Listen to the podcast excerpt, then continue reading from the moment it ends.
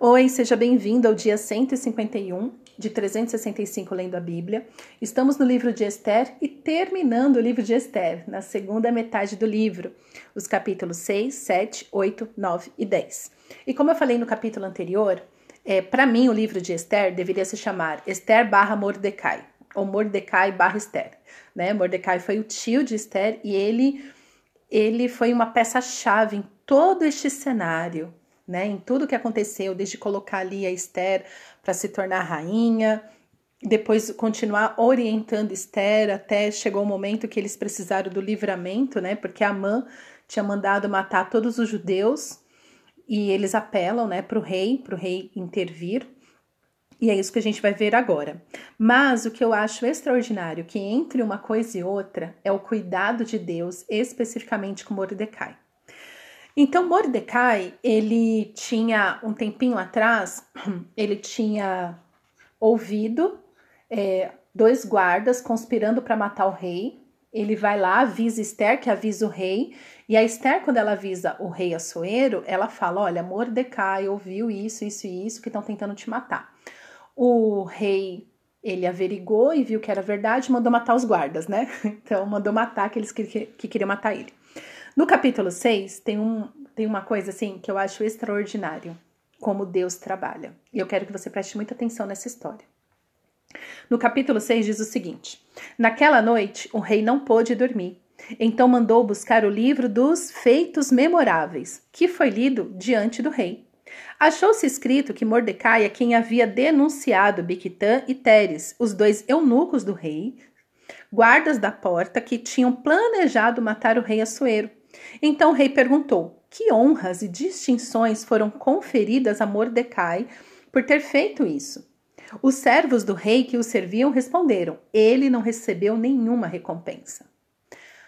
Pausa aqui para dizer o seguinte: uma bela noite. Gente, pensa na confusão. Mordecai pensando que ia morrer, estava lá com a data marcada para morrer. Ele apela para Esther, para Esther né, e falar com o rei. A Esther decreta um jejum, lembra do jejum absoluto de três dias, e tá toda essa confusão.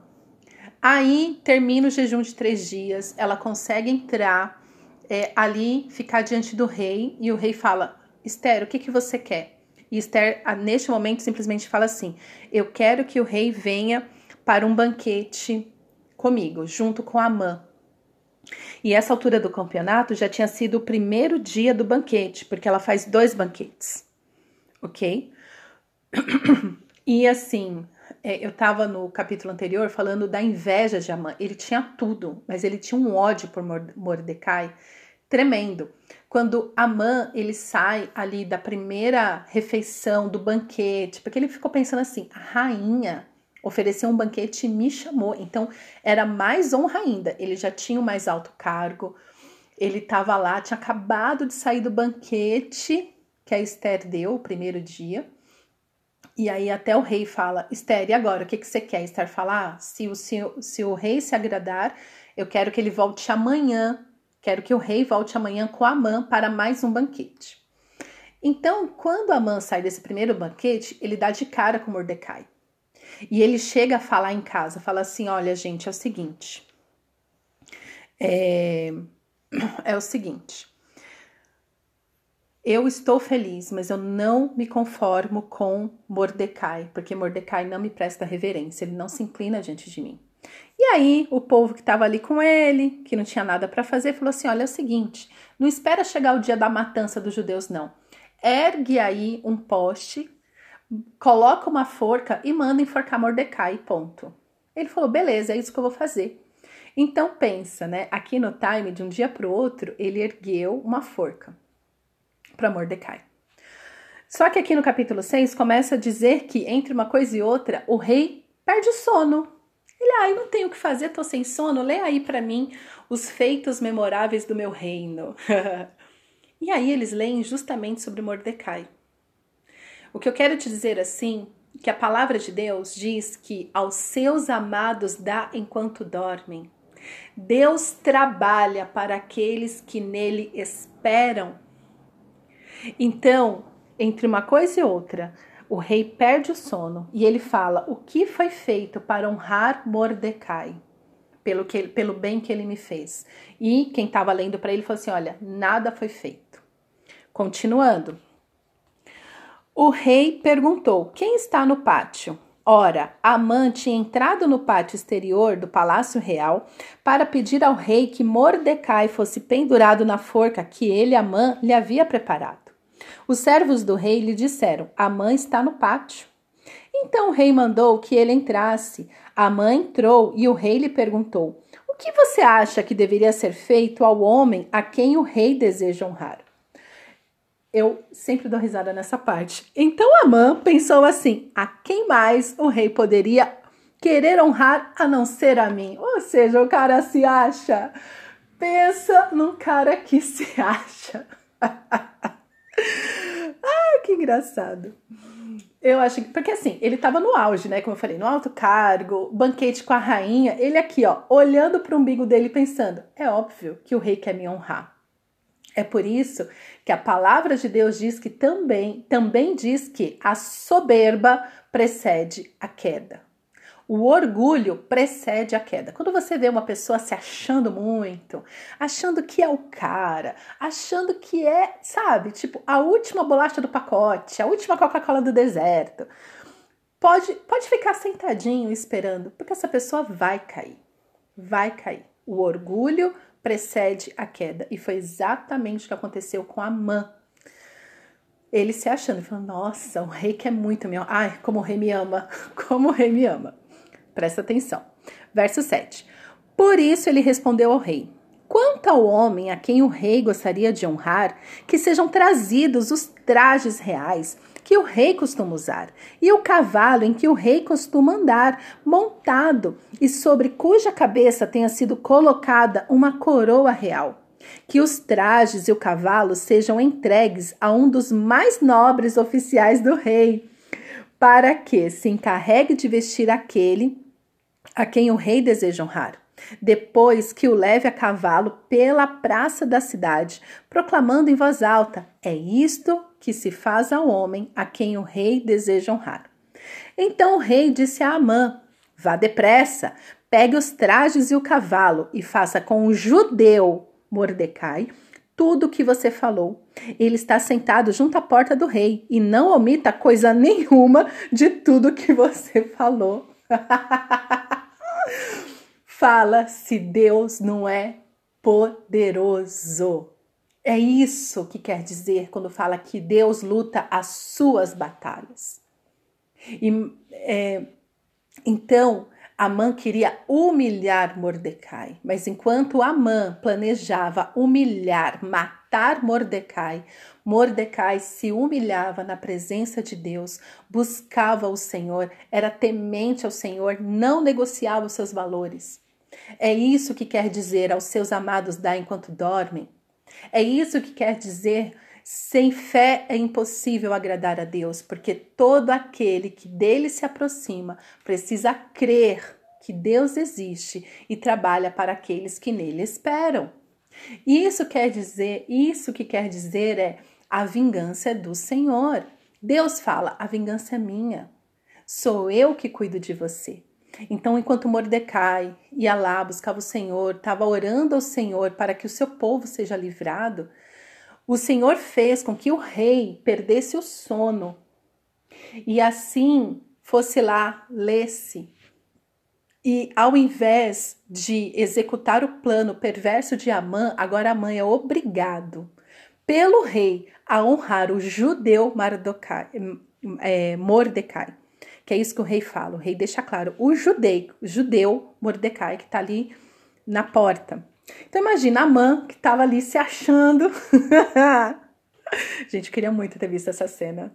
Eu acho que ali, eu acho que a mãe era tão soberbo que os outros oficiais que estavam presentes, eu acho que eles estavam rindo internamente, pensando: ah, Amã se ferrou. Amã pegou os trajes e o cavalo vestiu Mordecai e o levou a cavalo pela praça da cidade, proclamando em voz alta: É isto que se faz ao homem a quem o rei deseja honrar. Depois disto, Mordecai voltou para a porta do rei enquanto Amã foi correndo para casa, angustiado e de cabeça coberta. Imagina. Amã contou a Zélio, sua mulher, e a todos seus amigos tudo o que tinha acontecido com ele. Então seus amigos, que eram sábios, ah, agora são sábios, né? Mas na hora de mandar fazer a forca não era não. E Zélio e sua mulher disseram: Se Mordecai, diante do qual você está, é, perdão, se Mordecai, diante do qual você já começou a cair, ou seja, querido, sua derrota já começou, é da descendência dos judeus, você não conseguirá fazer nada contra ele. Você certamente será derrotado. O que eles estão dizendo aqui? Se Mordecai é judeu de fato e serve ao Deus dos judeus, que é o Deus de Abraão, Isaac e Jacó, você já está derrotado. Gente, presta atenção nisso. Por quê? Porque essa mesma turminha que agora tá falando assim, Amã, você se lascou se ele é judeu de fato e serve ao Deus dos judeus? Você tá lascado? É a mesma turminha que lá atrás, quando ele falou, gente, Mordecai continua, né? Que é cheio de mimimi o Amã. Geralmente, tá, gente, é assim. Pessoa muito vaidosa, muito arrogante, é cheia dos mimimi, tá? Cheia dos mimimi. Tudo infantil. É a mesma turma que falou assim: olha, faz aí uma forca então para Mordecai, manda matar ele sem ser no dia lá da matança dos judeus. Por que, que eles estão dizendo isso? Porque a fama de Deus era muito grande em todos os povos. Todos sabiam dos grandes feitos que Deus tinha feito ao povo de Israel, desde a saída do Egito com sinais e maravilhas, e também todas as guerras que foram vencidas e que ficava muito claro que só foi vencida porque Deus estava lutando por eles. Teve batalhas que o povo não precisou desembanhar uma espada e Deus derrotou todos. Então a fama de Deus, do Deus que vence batalhas, de Deus que cuida dos seus, era muito grande e muito forte. Então, só neste momento que eles falaram, isso, ele é judeu de verdade, um judeu temente ao Senhor, você está ferrado você começou a cair. Então, veja, é, especificamente sobre Mordecai, ninguém falou sobre o povo que seria exterminado. Mas eles falaram se ele realmente é judeu de fato, você se ferrou. E aí Amã, né, vendo, ele vai para o segundo banquete de o, o, segundo banquete ali diante da Esther, e neste momento a Esther desmascara ele, falando para o rei: Olha, rei, estão tentando me matar, matar o povo, e aquela confusão. E aí o rei pergunta: Quem está tentando te matar? Ela fala: É Amã, está tentando, é o perverso do Amã. Ou seja, ele foi achando, se achando amigo da rainha, quando na verdade ele foi desmascarado na sua maldade. E na mesma forca que ele mandou levantar para matar Mordecai, ele é enforcado ali. E então o Senhor manda o livramento, porque aí é, o rei Assuero ele não pode revogar, ele não pode cancelar uma lei que ele já tinha, já tinha mandado, que era matar os judeus. Mas ele permite que Mordecai, junto com Esther, eles façam uma nova lei.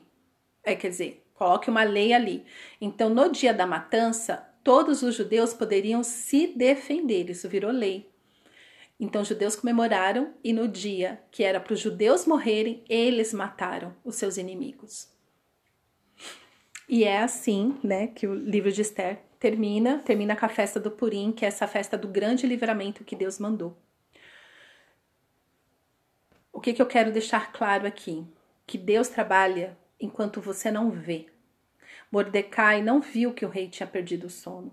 Mordecai não sabia que ele seria honrado da maneira como ele foi. Entre uma coisa e outra, Mordecai especificamente foi honrado. E não só foi honrado pela pessoa que mais o odiava. É isso que a Bíblia quer dizer quando coloca os inimigos debaixo dos seus pés, dos nossos pés. Uh, ele foi honrado. Aí ele voltou para a posição dele de humilhação. Quando Amã foi é, enforcado, Mordecai assumiu este posto. Então ele ficou com num, num dos mais altos postos ali, e com isso ele conseguiu é, ter ali uma estratégia de fazer com que o povo judeu não fosse exterminado. Tudo isso começou com o temor de um homem, Mordecai. Começou com a pessoa certa no lugar certo, Esther. Em tudo tem a liderança do Senhor, em tudo tem a mão do Senhor. O Senhor é soberano sobre todas as coisas. O que compete a nós é nos prostrarmos diante deste Deus, é conhecer o caráter deste Deus, que ele é justo, que ele é bom, que ele livra aqueles que o que o, que o temem, aqueles que o buscam.